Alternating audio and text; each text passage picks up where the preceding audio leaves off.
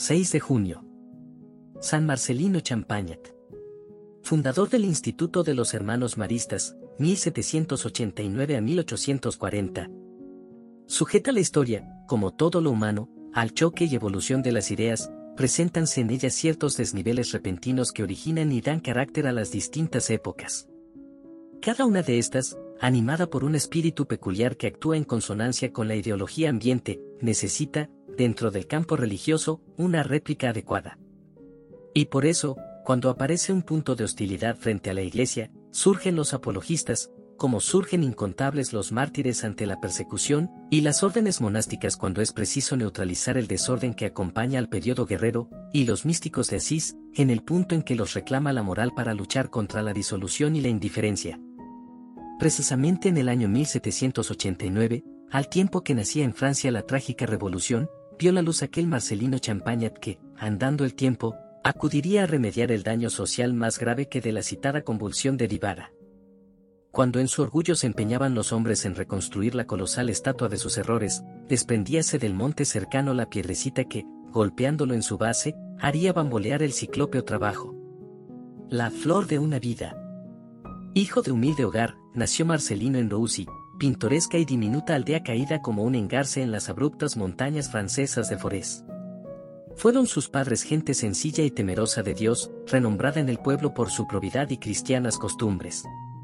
El padre, Juan Bautista Champagnat, al par que cuidaba la pequeña propiedad casera, atendía a la administración del molino del lugar. La madre, María Chirat, hacendosa y diligente ama de casa, dedicábase por entero a los cuidados domésticos y a la educación de los nueve hijos con que el cielo los había honrado. La vida familiar transcurría allí plácidamente, distribuida entre las ocupaciones de lo exterior y el gobierno íntimo, entre los afanes del trabajo y las dulzuras hogareñas, con absoluto respeto a las leyes divinas y a las buenas tradiciones familiares que ayudaban a mantener viva la piedad. Rezábase diariamente el Santo Rosario, leíanse aquellas vidas de santos que constituyeron el deleite espiritual de nuestros mayores, y se hacía de la vida parroquial una como fuente de la devoción y del fervor personales. Así pudo Marcelino prepararse con exquisito cuidado a la solemnidad de la primera comunión, acontecimiento que realizó a los 11 años y del que sacó vigoroso impulso para su vida interior. No poco tuvo que ver en la decisiva orientación espiritual de Marcelino una tía suya, religiosa expulsada del convento por la revolución, porque ella, completando el trabajo de la madre, volcó también su alma en la del pequeño hasta hacer arraigar en lo más profundo del tierno corazón aquellas convicciones que un día le llevarían a realizar su excelsa misión. Ciertamente hubo de influir en el ánimo de ambas un suceso portentoso que por varias veces observaron cuando aún estaba Marcelino en los albores de su vida. Y fue que una fulgente llama, brotándole del pecho, luego de permanecer largo rato sobre la cabeza del niño, revoloteaba sobre su cuna y ascendía para, enseguida, desaparecer. Fenómeno misterioso que despertó más de un dulce presagio en el corazón de las piadosas mujeres y de cuantos llegaron a observarlo. En tal ambiente de religión e intimidad, Transcurrieron fecundos los primeros años hasta que Juan Bautista tomó sobre sí la tarea de preparar a su hijo para la vida iniciándole en los trajines del propio oficio. Marcelino se amoldó perfectamente a los planes de su padre, pues juzgaba, como él, que en aquellas ocupaciones había de resolverse el enigma de su porvenir. No tardaron, uno y otro, en comprender, que eran muy distintos los designios del cielo. Un rumbo nuevo, Soñaba Juan Bautista Champagnat con hacer grandes cosas de aquel niño que tan despejado y dispuesto hallaba para sus proyectos. Y soñaba Marcelino que la vida le abría hacia el futuro un determinado horizonte lleno de esperanzas punto menos que realizadas ya. Creían ambos haber dado con la solución exacta del problema, seguiría el hijo los rumbos en que le precediera el padre. Tales eran los planes del hombre. El Señor, que todo lo dispone y ordena a su mayor gloria y al bien de los elegidos, proyectaba muy distintamente. Pasando por aquellos lugares un sacerdote a quien su prelado enviaba en busca de aspirantes para el seminario, detúvose en casa de los Champagnat. Cuando hubo expuesto al jefe de familia el motivo de su viaje y obtenido de la correspondiente autorización, inquirió entre los muchachos por ver si alguno se orientaba hacia el sagrado ministerio. Las contestaciones fueron tan respetuosas como terminantes, ni habían pensado nunca en estudiar latines ni aspiraban en el presente a cambiar de estado. Reiterada la pregunta al menor de todos, Marcelino, quedóse el joven perplejo sin atinar a responder. Por primera vez en la vida se encontraban sus ideales frente al problema de la verdadera e ignorada vocación. Tal lo entendió asimismo aquel piadoso sacerdote que hubo de decirle como inspirado por Dios, Hijo mío, debes comenzar inmediatamente tus estudios, pues el Señor te llama al sacerdocio. Comprendiendo Marcelino que el porvenir, al ofrecérsele desde aquel aspecto nuevo e inesperado, echaba por tierra los cálculos de otros días tan risueñamente acariciados por él y por su padre, pensó en lo doloroso que iba a hacerle el romper con las viejas ilusiones para acudir a entregarse, lejos del calor familiar, a la ardua tarea de los estudios. Breve fue la lucha, sin embargo, junto a un futuro halagador y fácil, se le ofrecía otro mucho más costoso y humanamente menos prometedor. Marcelino quería, ante todo, seguir los deseos de Dios y optó por el segundo. Sacerdote y fundador. Tuvo, en efecto, que luchar denodadamente para poder mantenerse en la nueva trocha. Los primeros encuentros con los libros, harto descorazonadores, y la incomprensión de algunos maestros, sobrado fáciles en juzgar, parecieron querer doblegarle. Marcelino, que entreveía como una lucecita alentadora la voluntad del cielo, se mantuvo firme en su ideal y acudió con fervorosísima esperanza a la oración.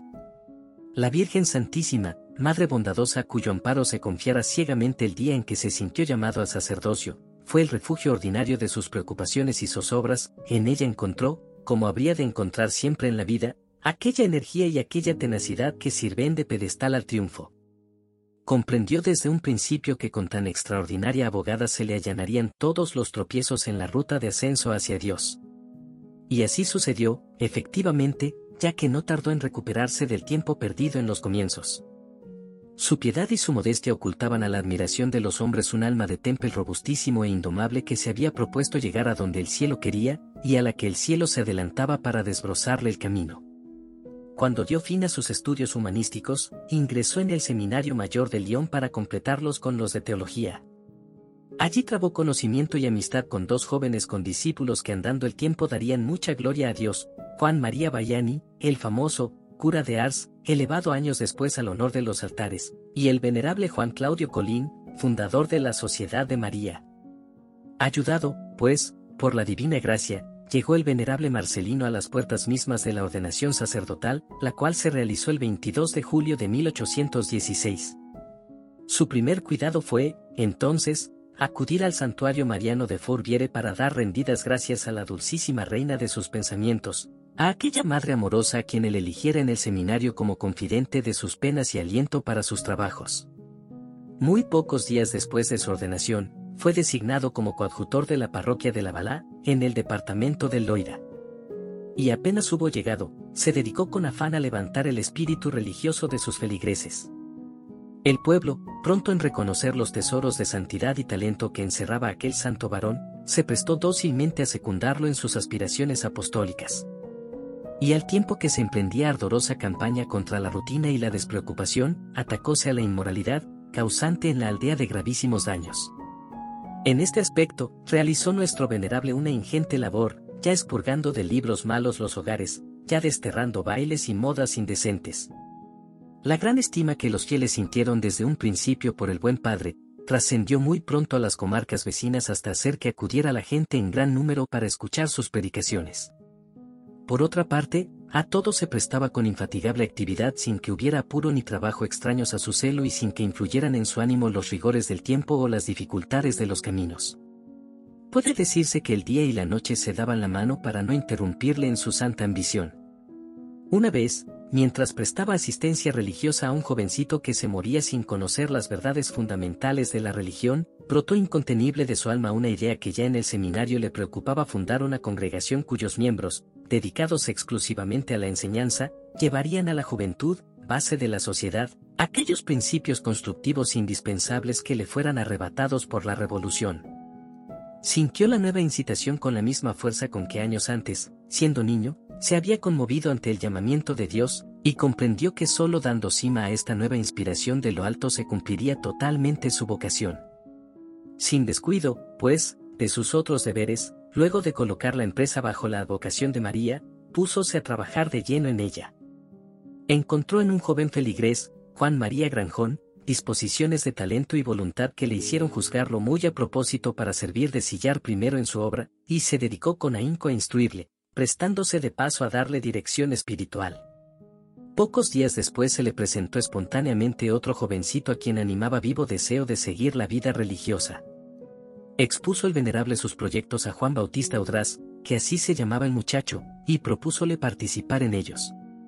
Convencido de que tal era la voluntad del Señor, aceptó Udraz complacidísimo y se unió a Granjón.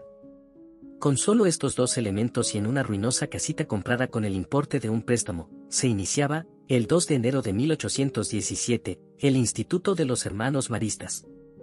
Nació la nueva congregación con todos los honores de la más extremada pobreza, cual cumplía una obra de Dios, pero nació llevando en su espíritu una incalculable reserva de energías que la harían imponerse muy pronto a las circunstancias.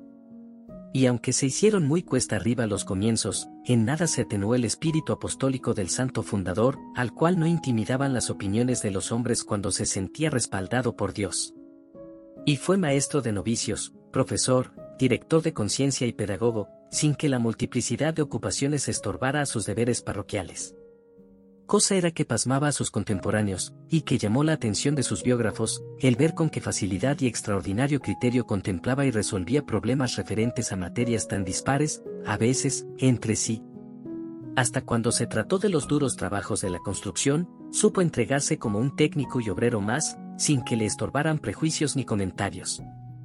A pesar de este despliegue exterior, mantuvo incólume su vida íntima. Para ella reservaba largas horas del día y no pocas más robadas al sueño. Precisamente de esta actividad espiritual, intensamente vivida, sacaba el apostólico varón luces y fuerzas para toda su obra. Y gracias a ella pudo inyectar en el naciente instituto aquella vitalidad que, pocos años más tarde, lo haría manifestarse al mundo con fecundidad y exuberancia extraordinarias. En el yunque de las pruebas. No era suficiente con las pruebas pasivas de la dificultad natural, las cuales, no obstante, hubieran desalentado a quien no sintiera como el venerable el premio de la voluntad divina. No bastaban aquellas, era necesario, además, para que nada faltara en las planes del cielo, el trabajo de la oposición activa, humanamente razonada y calculadora. Fue, en un principio, el combate contra la iniciativa en sí misma por parte de algunos que la juzgaban innecesaria, inoportuna y hasta contraproducente. Luego vino la negación de la ayuda material indispensable, seguida por la maledicencia, piqueta demoledora de los grandes entusiasmos. Como quiera que entre tanto arreciaran los aprietos económicos, el tesonero fundador hubo de recogerse con los suyos en la intimidad de la propia confianza y en la seguridad del apoyo de Dios. ¿Qué puede faltarnos? decía, si tenemos a nuestra disposición los tesoros inagotables de la providencia. Aun cuando el mundo entero se volcara contra nosotros, nada debemos temer, pues Dios está de nuestra parte. E innumerables veces acudió esa providencia divina en ayuda de su siervo cuando ya en lo humano se habían desvanecido todas las esperanzas. Tal un día en que, llamado al locutorio, díjole el visitante que allí le aguardaba, Perdonadme, padre, que os haya molestado, pero me ha parecido oportuno traeros esta pequeña donación. Y, al decirlo, alargaba una bolsa con tres mil francos. Precisamente en el momento en que el santo fundador había sido interrumpido, estaba en su habitación orando fervorosamente porque uno de los acreedores, a quien se le debían dos mil, los reclamaba ineludiblemente para aquel mismo día, y no había ni un céntimo en casa. Tan cierta y repetida fue esta ayuda del cielo, que, como lo afirmaba confidencialmente a un amigo, jamás le faltó el dinero necesario cuando tuvo absoluta necesidad de él. No faltó quien, después de sembrar el descontento entre sus discípulos, trató de indisponerlos en contra del venerable a fin de separarlos de él. Poco antes se había llevado hasta el palacio arzobispal la malhadada y tendenciosa campaña de desprestigio. Este continuo luchar contra los hombres y las cosas, acabó por debilitar su salud hasta hacerle caer gravemente enfermo en 1825. Pareció entonces que el edificio tan trabajosamente levantado iba a derrumbarse. La escasez de recursos, la propaganda insidiosa y el forzoso alejamiento del siervo de Dios influyeron en el ánimo general. Fue la prueba decisiva, en cuanto pudo levantarse, hizo reunir a sus discípulos para reiterarles la necesidad en que estaban de proseguir la obra del Señor. Tal vehemencia puso en sus palabras, con tan grande entusiasmo y profundo amor supo llegarles al corazón, que se comprometieron a continuar sin desmayo y a despecho de cualesquiera contingencias que vinieran a oponérseles. Bien puede decirse que desde aquel momento quedaba definida la línea de ascenso que ya la congregación no volvería a abandonar a lo largo de su historia. La humildad y la fe habían reñido cruel batalla para salir finalmente triunfadoras. Fallidos los cálculos humanos, afirmábase en obras lo que era inspiración de Dios. El triunfo del ideal. Últimos días. Mientras el santo fundador se deshacía victoriosamente de los obstáculos, su obra, admirada y exigida mucho más allá de las fronteras regionales, comenzaba el periodo expansional sobre un círculo cada vez más amplio. La Santísima Virgen, aceptado el cargo de primera superiora con que la designara su fidelísimo siervo, había tomado sobre sí la responsabilidad de conducirla por derroteros de grandeza. Era indudable que el cielo, sin descuidarla en su desenvolvimiento, había querido apuntalarla con los arbotantes de la persecución. El ideal del venerable Marcelino Champagnat, aquella preocupación que sintiera como un segundo imperativo vocacional, su instituto, era ya una realidad estupenda. El humilde sacerdote de cuya iniciativa desconfiaban quienes presumían de discretos y entendidos, había llevado a feliz término la obra que pareciera imposible. Con todo, no descuidaba el siervo de Dios el propio interés espiritual. Había venido siguiendo, desde sus tiempos del seminario, la evolución de aquella sociedad de María planeada por su condiscípulo el venerable padre Colín, pues mantenía un ardiente deseo de unirse definitivamente a ella y esperaba ocasión propicia para realizarlo. Y no bien el sumo pontífice aprobó, en 1836, las constituciones de dicha sociedad, apresuróse el venerable Marcelino a solicitar del padre Colín le admitiera a los votos religiosos. Una vez satisfechos sus anhelos, como prueba de humildad y obediencia a su nuevo superior, entrególe el gobierno de los hermanos.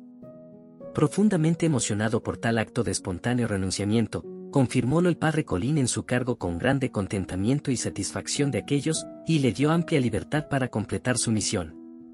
Teníala él ya acabadamente organizada, por lo que se entregó al mantenimiento del primitivo fervor, de la observancia regular y del espíritu que habría de informar siempre al instituto. Su salud, no obstante, le aconsejaba hacía tiempo buscarse un sucesor. Decidido a ello, procedió a llamar a los hermanos a capítulo.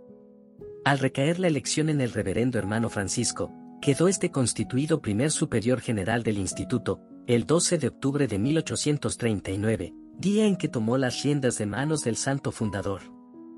A principios del año siguiente, hallábase este quebrantadísimo en su vigoroso temperamento y tuvo, por el mes de marzo, el primer grave ataque de su última enfermedad. No le impidió ello que, a pesar de las instancias de cuantos le aconsejaban el reposo, siguiera asistiendo con fervor y puntualidad admirables a los ejercicios religiosos de la comunidad. Todavía pudo mantenerse en la brecha, si bien a costa de sufrimiento y dificultad terribles, hasta el 3 de mayo, en que celebró el augusto sacrificio de la misa por última vez. El día 11 del mismo mes, en presencia de toda la comunidad, recibió con fervor extraordinario el sacramento de la extremaunción seguido del santo viático, y el día 18 dictó a los hermanos su testamento espiritual, documento precioso que pregona a un tiempo las grandes virtudes, la exquisita prudencia y el celo apostólico del venerable. Finalmente, en la mañana del sábado 6 de junio, vigilia de la fiesta de Pentecostés de 1840, a la edad de 51 años, Entregaba su alma a Dios aquel insigne varón que tanta gloria diera al cielo. Eran entonces las cuatro y media de la mañana. La comunidad se hallaba reunida en la capilla para el canto de la salve, ejercicio primero en el reglamento del hermano marista. No dejaba de ser simbólico que, en el momento de apagarse la vida humana del fundador, iniciaran su día apostólico aquellos a quienes había transmitido el vivo anhelo que dio carácter e impulso a esa vida. Glorificación, Grande es la gloria que para sus elegidos tiene el Señor reservada, inefable, en el decir del apóstol, que tuvo el honor y la altísima satisfacción de comprobarlo. A veces les alcanza el triunfo aquí en la tierra, cuando Dios dispone, por medio de su iglesia, la exaltación de quienes se hacen acreedores a ello. Tal ocurre con el venerable Marcelino Champagnat, cuya causa de beatificación fue introducida en Roma el 9 de agosto de 1896 y reconocida por la Iglesia, en julio de 1920, la heroicidad de sus virtudes. Aún falta un paso para el decreto de beatificación. Los milagros atribuidos al venerable son numerosísimos y del estudio de ellos depende esta definición. Roguemos, pues, a la Divina Madre, y pidámosle con ardiente súplica se digne promover la gloria de aquel su fiel servidor, cuyo manto, ennoblecido con la púrpura de muy numerosos hermanos mártires, está reclamando imperiosamente la aureola de los beatos.